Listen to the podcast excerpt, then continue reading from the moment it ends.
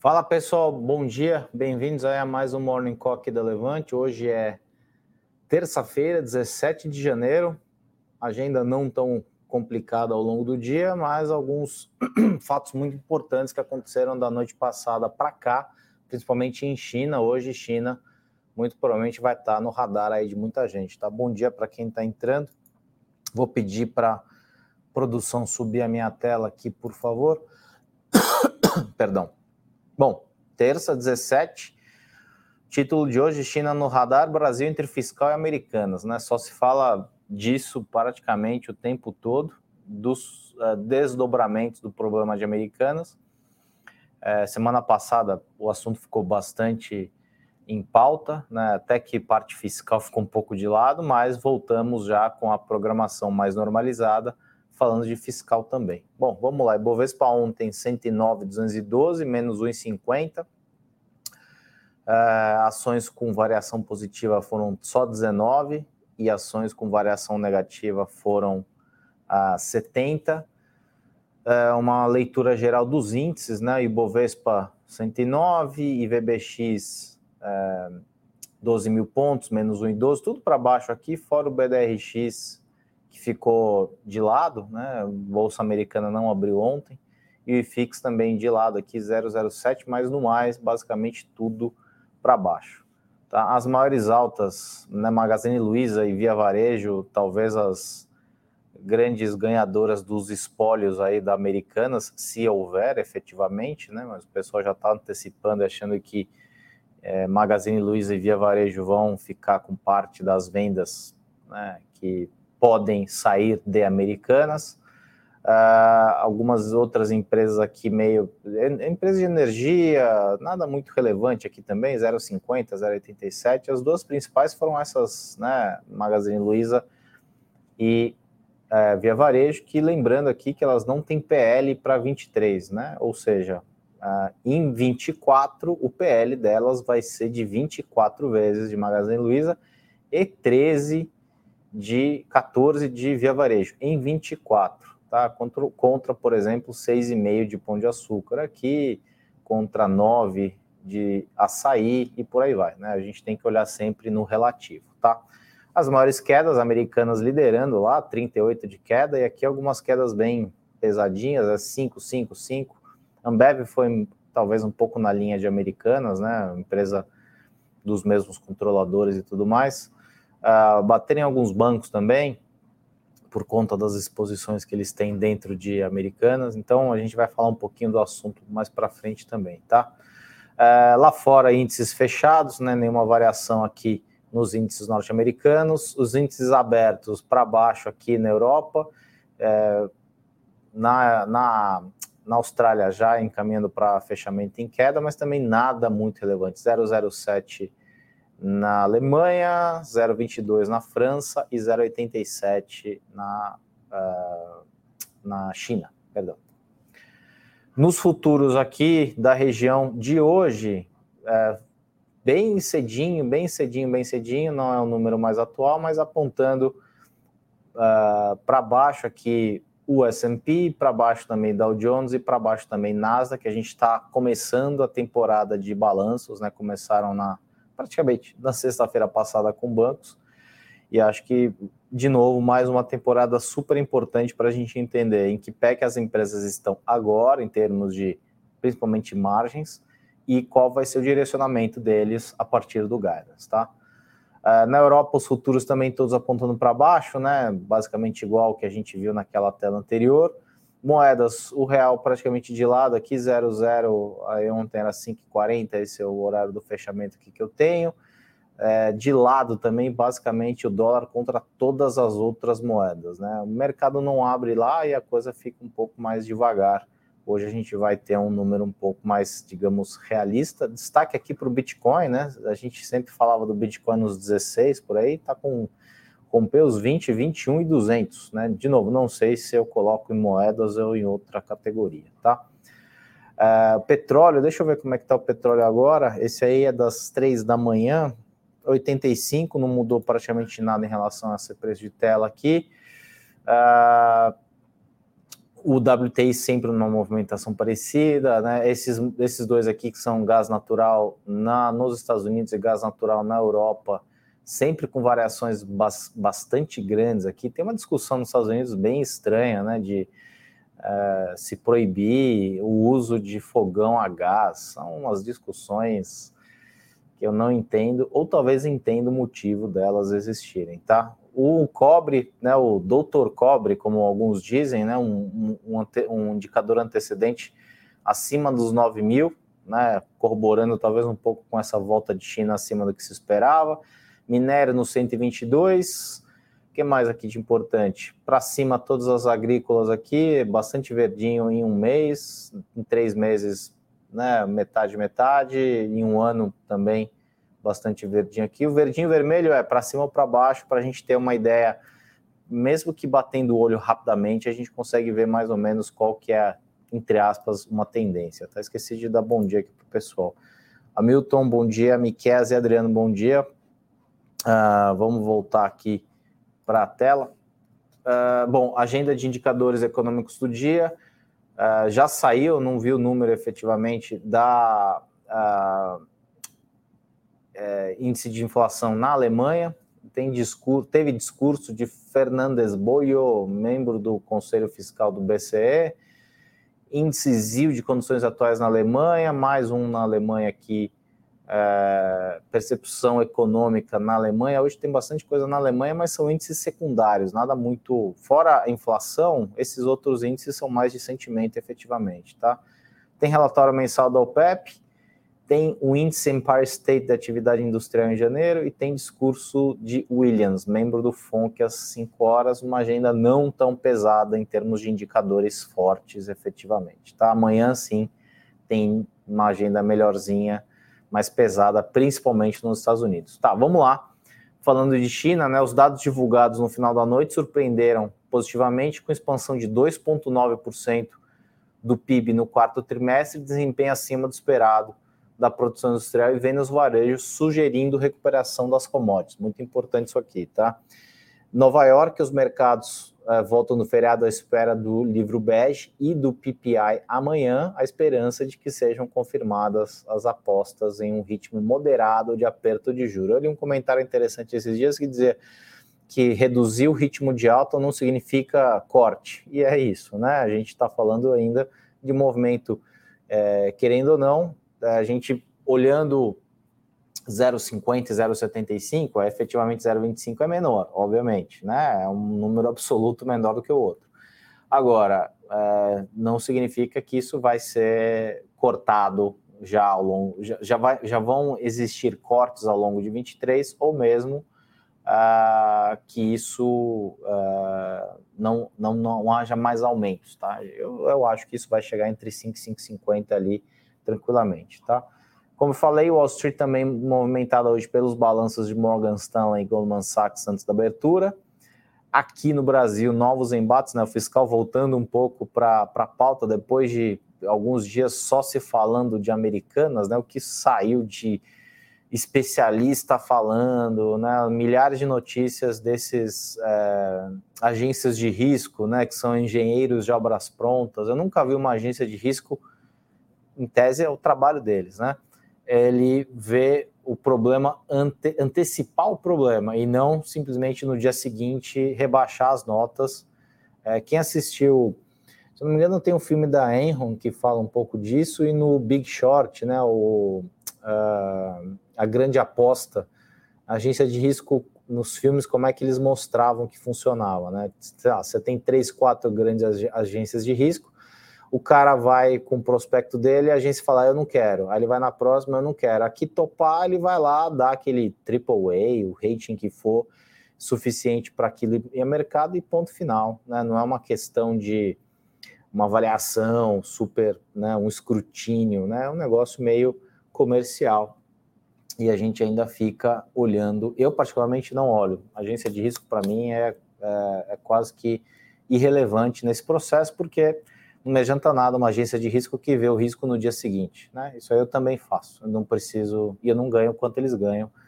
É, e fazemos basicamente o mesmo trabalho. Né? Então, Aqui, novos embates entre a área política e a econômica é, parecem estar no radar de novo, né? Questão do salário mínimo, né? Uma discussão de 18 reais. É, esse que é engraçado, né? A gente fica discutindo, não, é 1.302 ou 1.320. Olha o nível do salário mínimo brasileiro, R$ 1.300. É muito baixo. Mas a gente fica brigando por 18 reais em vez de brigar por um salário mínimo de largada, honesto e decente que dê para a pessoa se sustentar uh, ao longo do mês e não uh, vender o almoço para comprar um jantar, tá? Então, esses embates aí entre a ala política e econômica envolvendo o aumento do salário mínimo ampliaram os receios uh, dos riscos fiscais em meio à expressiva piora nas expectativas inflacionárias. Já tem número de 24 e 25, se eu não me engano, indo para indo para cima, né? Nem acho que nem tem e 26, nem tem meta para 26 e, e agora tem uma história de, de um dos membros do comitê que, que faz a meta, né? Acho que encerra em dia 28, ah, eu vou falar um pouco mais à frente, acho que 28 de fevereiro encerra o mandato dele. Os saltos nas projeções do IPCA de 3,30 para do IPCA de 25, tá, pessoal? A gente está falando de 2025.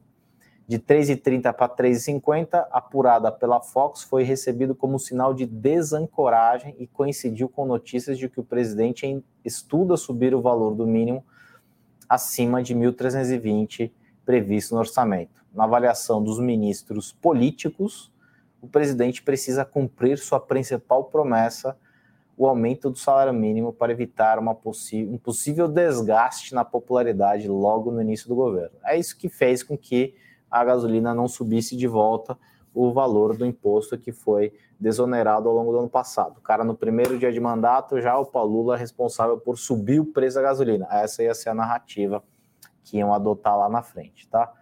é, o presidente, obviamente, também teria esse desejo. Né? Atualmente, o salário mínimo está em 1.302, valor que considera um aumento de 1,41, valor real, ajuste real, acima dos 5,93 do NPC de 22. O orçamento, que prevê 1.320, reservou 7 bilhões para custear a diferença de 18 reais. Parece piada, mas é verdade, segundo o broadcast, porém o governo foi surpreendido por cálculos iniciais que apontaram a um impacto de 14 bilhões e meio para o valor de 1.320. Os dados ainda estão sendo revisados por técnicos da Fazenda e do Planejamento.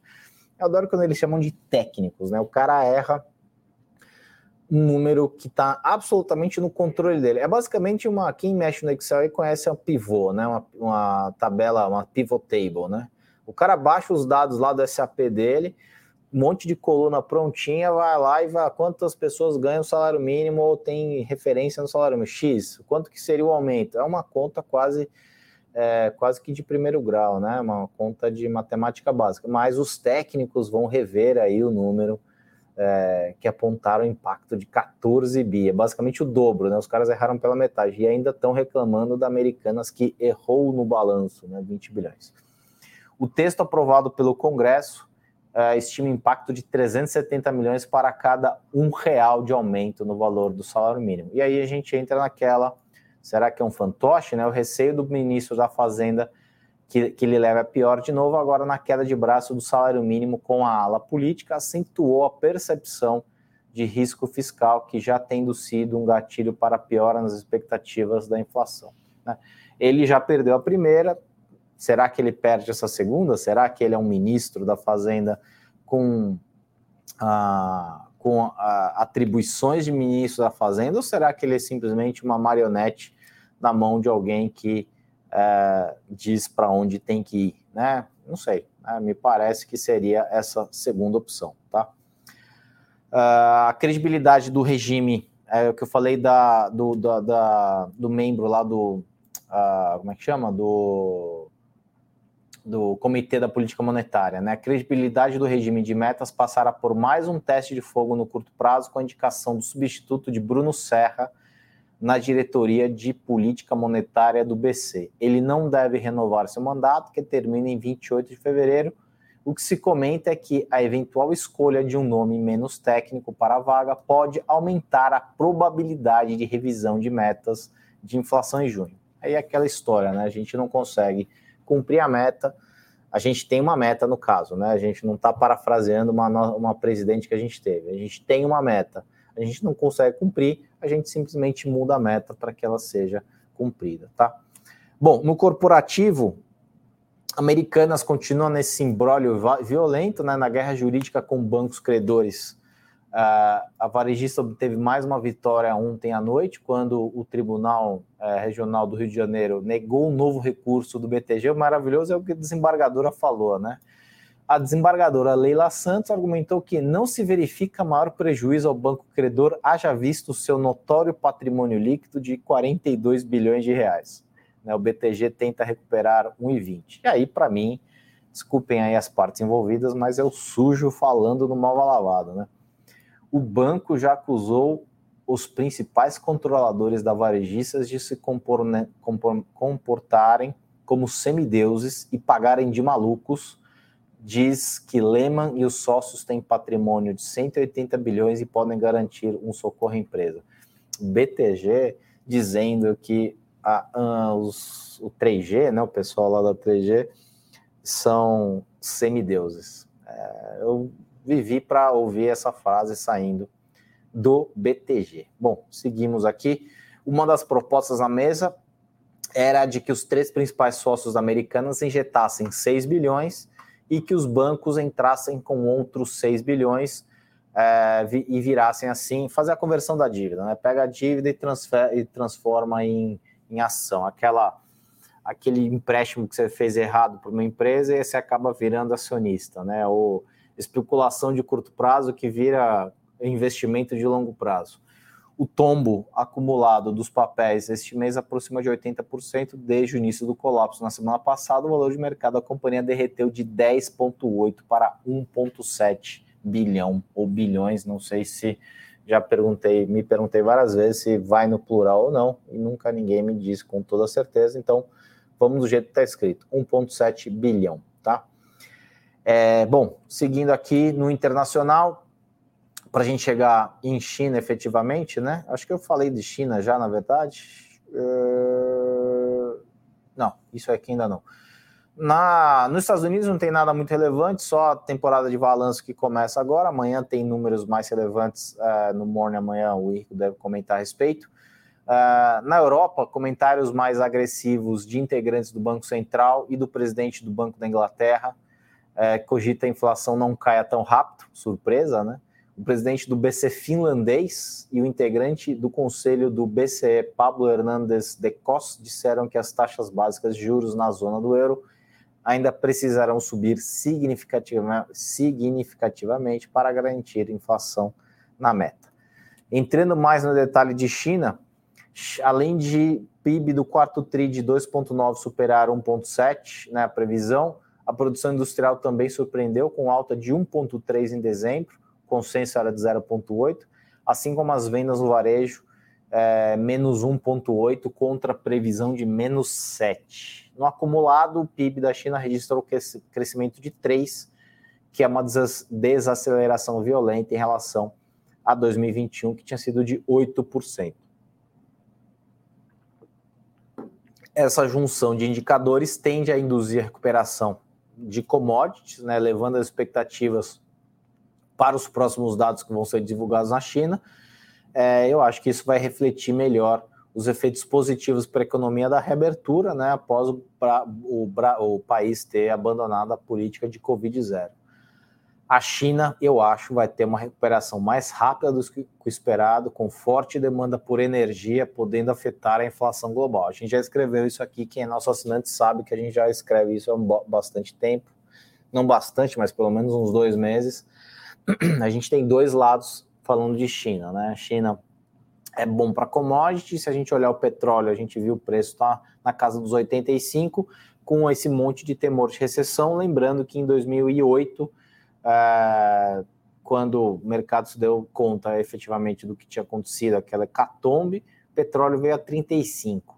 É, também com recessão no meio do caminho. A gente está falando hoje de riscos sérios de recessão e petróleo 85 sem China é, tão presente no mercado uh, por conta do, dos bloqueios que agora parece que vão sair. É, é bom por um lado, porque a gente vai estimular, pelo menos, balança aqui no Brasil por conta das commodities que o país exporta, mas é ruim por outro lado, vai puxar preço para cima e pode jogar água no chope de muita gente que está acreditando que a inflação foi controlada. Né? Ano passado, se a gente não tivesse tido aquele monte de desoneração, a inflação teria ficado perto dos 9%, tá? É, é um número bastante, né? A gente vinha de 10 e mais um ano de 9. A gente está chegando aí numa inflação acumulada de quase 30% em três anos, é um negócio ma maluco. É, se a gente pensar seriamente, é um negócio maluco, tá? E esse lado da China tem esses dois pontos. Vai puxar consumo de energias, né, de petróleo, por exemplo, vai puxar commodities para cima, muito provavelmente por conta da retomada mais forte, e também não a gente não consegue colocar na conta estímulos, mas provavelmente vão existir estímulos por parte do governo, é, e aí isso vai puxar de outro lado a inflação. O que, que é melhor? Né? A gente melhorar a balança, a balança comercial, né, os números de superávit, tal, tal, tal, diminuir déficit, que é o que está tentando o ministro da Fazenda, mas sem muito sucesso, ou a gente vai é, ter inflação para cima? Qual que é, né? E aí começa já a incomodar, pelo menos. É, obviamente a gente não tem isso acontecendo de fato. A gente está olhando um pouco para frente, dizendo o que pode ser que aconteça. Imagina um governo já começando meio mambembe, é, e inflação começando a incomodar, e aí, né, com o fiscal já apertado, como é que a gente vai resolver essa situação, tá? Bom, acho que é isso. Volta aqui para mim, produção, por favor. É, o comentário do Beto aqui é maravilhoso. É, Márcio, o comentário do Beto. Todo mundo é incompetente para você. Faça acreditar cara sentado aí. É, paciência, Beto. É, tenha boa sorte para você. É... é, é isso aí, Hamilton. Imagina se alguém ouviu falar que tinha de dolarizar o patrimônio e investir em empresas americanas. É, Marcos, bom dia. Esse cenário incerto para juros e economia interna pode melhorar ou operar a situação de FIIs de papéis? Olha, Marcos, eu acho que é, eu já sou mais tendencioso de FIIs de papel já há algum tempo, tá? A gente viu muita gente falando, poxa, não, é hora do FII de tijolo, isso, isso, aquilo, aquilo, outro. Mas eles vão continuar pagando, sei lá, 6, 7, 8 de yield, enquanto tem FII de papel pagando, sei lá, IPCA mais 10, tá? É, nesse cenário de mais incerteza, né, de, eu diria que é mais provável que coisas ruins aconteçam do que coisas boas, olhando para a inflação, e aí desencadeando em juros e outras coisas como um todo, eu continuo positivo em relação a fundos de papel. Obviamente, né, esse baque de Americanas, ele impactou alguns, não impactou, né, mas ele, Americanas tinha, por exemplo, relações com, se não me engano, oito ou nove fundos é, diferentes, tá? É, tem fundo lá que tinha uma exposição bastante grande, tem fundo que tem uma exposição mais ou menos... O fundo um pouco com menos exposição em termos de receita. Ah, eu acho que eh, vai parar de pagar aluguel, vai. Eu acho que não, acho que a coisa demora um pouco para ser decidida ainda. Se entrar efetivamente recuperação judicial, aluguel não entra nisso, a empresa vai ter que continuar rodando. Então tem um monte de coisa no meio do caminho que acaba complicando também um pouco a conta de alguns fundos de tijolo, né? E é só um exemplo do que poderia acontecer com outros se a gente tiver um, sinal, é, um cenário de estresse maior e, e, mais empresas passando por esses problemas. Eu acho difícil efetivamente acontecer isso, mas a gente tem que sempre ponderar esse tipo de situação, tá?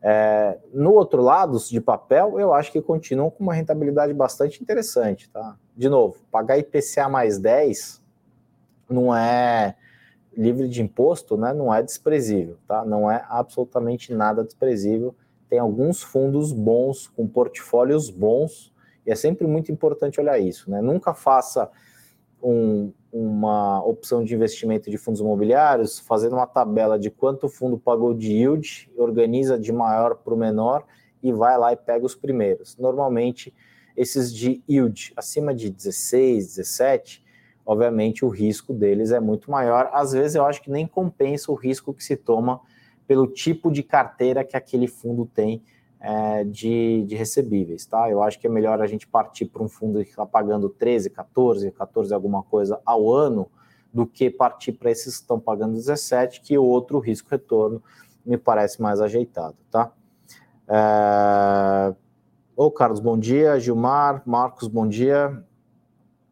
É, o Adriano, acho que o Adriano tem um ponto. Tinha que melhorar gastos do governo, mas ninguém toca nesse assunto. Mais fácil fazer reforma tributária, você já sabe como vai ser essa reforma no nosso bolso. Eu concordo, Adriano. Eu acho que é, a gente não olha, assim, é, uma, é uma, um problema do país, né? A gente não olha efetivamente para o que interessa, né? Então hoje tem muitas narrativas aí secundárias, terciárias é, você vê direto nos grandes portais né, de, de, de, notícias, é que agora vai virar um pouco Big Brother, né? Parece que começou ontem, acho que o Big Brother, então vai ter muita gente falando. Acho que é o 21 ou 22, né? É um negócio impressionante, né? A gente está indo para o 22 Big Brother. Isso significa que está no ar há 22 anos ou 23 anos. Não sei exatamente que número que a gente está, mas isso mostra bastante como é a nossa sociedade, tá? Então, assim, é, se a gente for olhar os planos propostos pelo nosso ministro da Fazenda, a gente vai enxergar que uh, grande parte do que ele quer fazer é via uh, aumento de arrecadação, né? Então, por exemplo, se ele cancela esse monte de desoneração, isso aí vai bater no preço efetivamente. O preço vai bater na inflação, vai bater no nosso bolso. E aí, como é que a gente faz com essa desoneração tirada da noite para o dia, batendo na inflação. Talvez não seja uma das coisas que eles estejam buscando.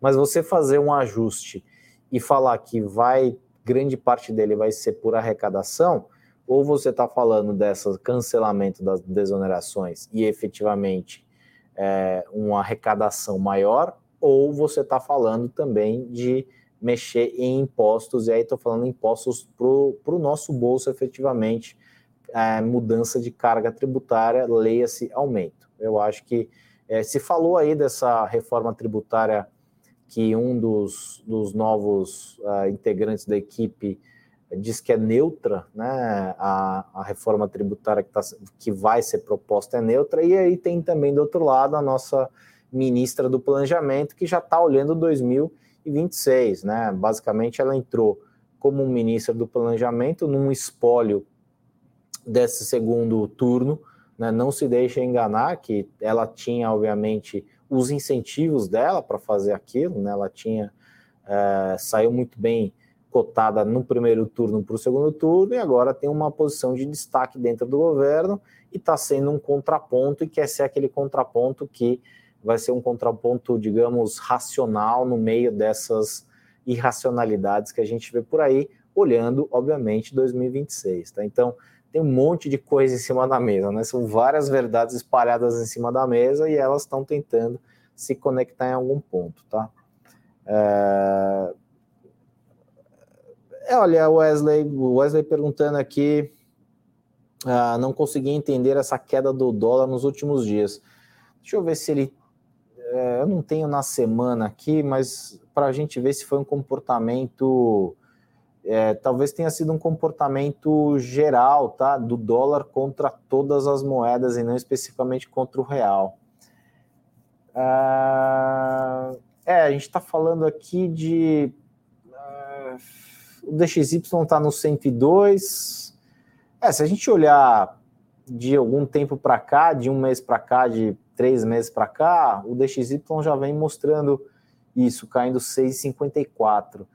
Eu acho que talvez tenha sido um movimento mais de fora para dentro do que de dentro para fora, né? Na verdade, ele foi a 5,30 né, e bateu lá uns 5,30 e tantos, mais por coisas domésticas do que por coisas de fora. Talvez a gente tenha voltado para alguma normalidade, entre aspas, no ponto de vista doméstico, e a gente começa a reestressar esse cenário com todas essas discussões de salário mínimo, é, do que efetivamente é, alguma outra coisa que venha de fora para cá, porque estou olhando aqui, dólar contra peso mexicano está nos 18, né, 18, 19, estava nisso aí há bastante tempo já, contra o Rand também, 17, está no movimento contrário contra o Rand, é difícil explicar, talvez explicar mais fácil essa estilingada depois dessa volta aí, estilingada por conta dos, dos riscos mais é, domésticos, efetivamente, toda essa seara fiscal que acaba estressando naquele dia, naquele outro dia, né? Um negócio meio. É um sentimento pesado que você fica naquele dia propriamente dito, tá? É, previsão para o Ibovespa essa semana. Pô, Daniel, se eu, se eu soubesse, cara, de verdade eu não tava aqui, meu. eu não faço a menor ideia do Ibovespa para a semana. Eu tenho alguns intervalos grandes aí. Eu acho que esse negócio de Americanas pegou muito pesado e acabou alastrando por alguns outros papéis, então isso pesou. Vale ontem deu uma, uma chegou a cair 3 ao longo do dia, fechou caindo um pouco menos de 2. Petrobras também fechou caindo ontem.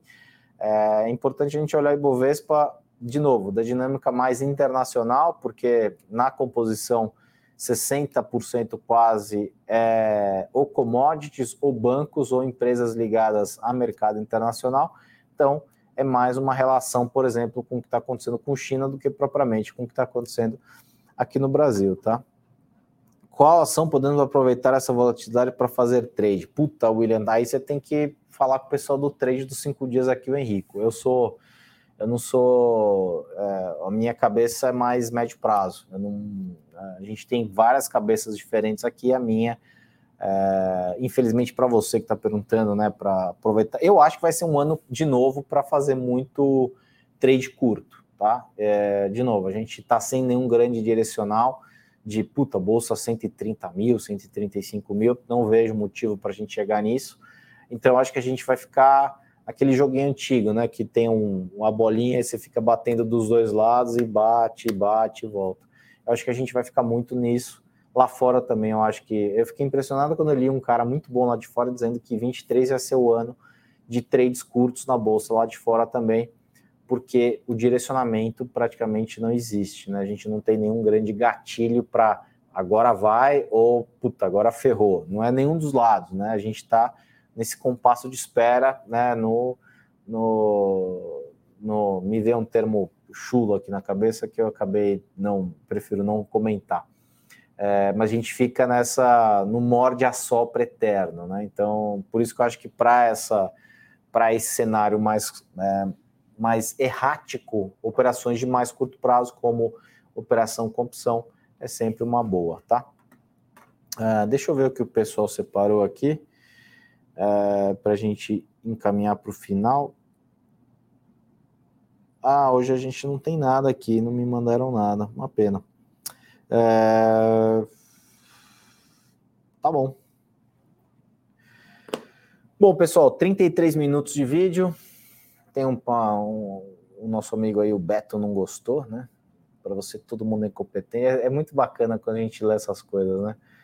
É, criticar tudo sentado aí, né? É, os caras acham que conhecem a gente é, por um vídeo. É um negócio impressionante. O imediatismo e as conclusões que as pessoas tiram da gente por assistirem um vídeo de 30 minutos. É um negócio maravilhoso. Isso diz muito, de novo, na nossa sociedade, que eu estou vendo alguns sinais bem perigosos aí. Inclusive, ontem, quem diria, fui ler aquele, o Greenwald. Quem tiver interesse aí, dá uma lida no que ele publicou, Greenwald, hein, o Verdevaldo.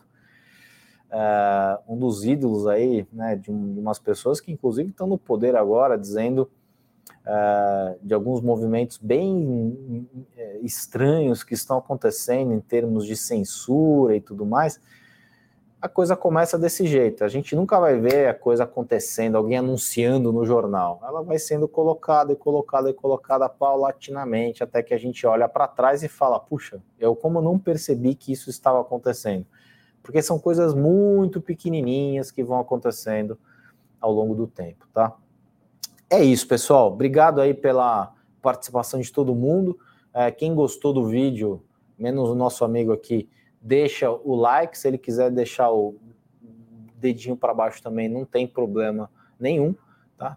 É, volto na próxima quinta-feira. Amanhã, de novo, o Henrique está aqui assumindo a bancada novamente. Espero ter sido minimamente útil. A gente está aqui tentando ajudar vocês a tomarem melhores decisões, tá? Ninguém está querendo prever o futuro, porque isso ninguém consegue, nem Mandiná conseguia. É, a gente está tentando fazer, por exemplo, ontem, só para terminar, ontem eu estava no, no, no, Instagram aqui e eu olhei o cara prometendo 1% ao dia. É um negócio maluco.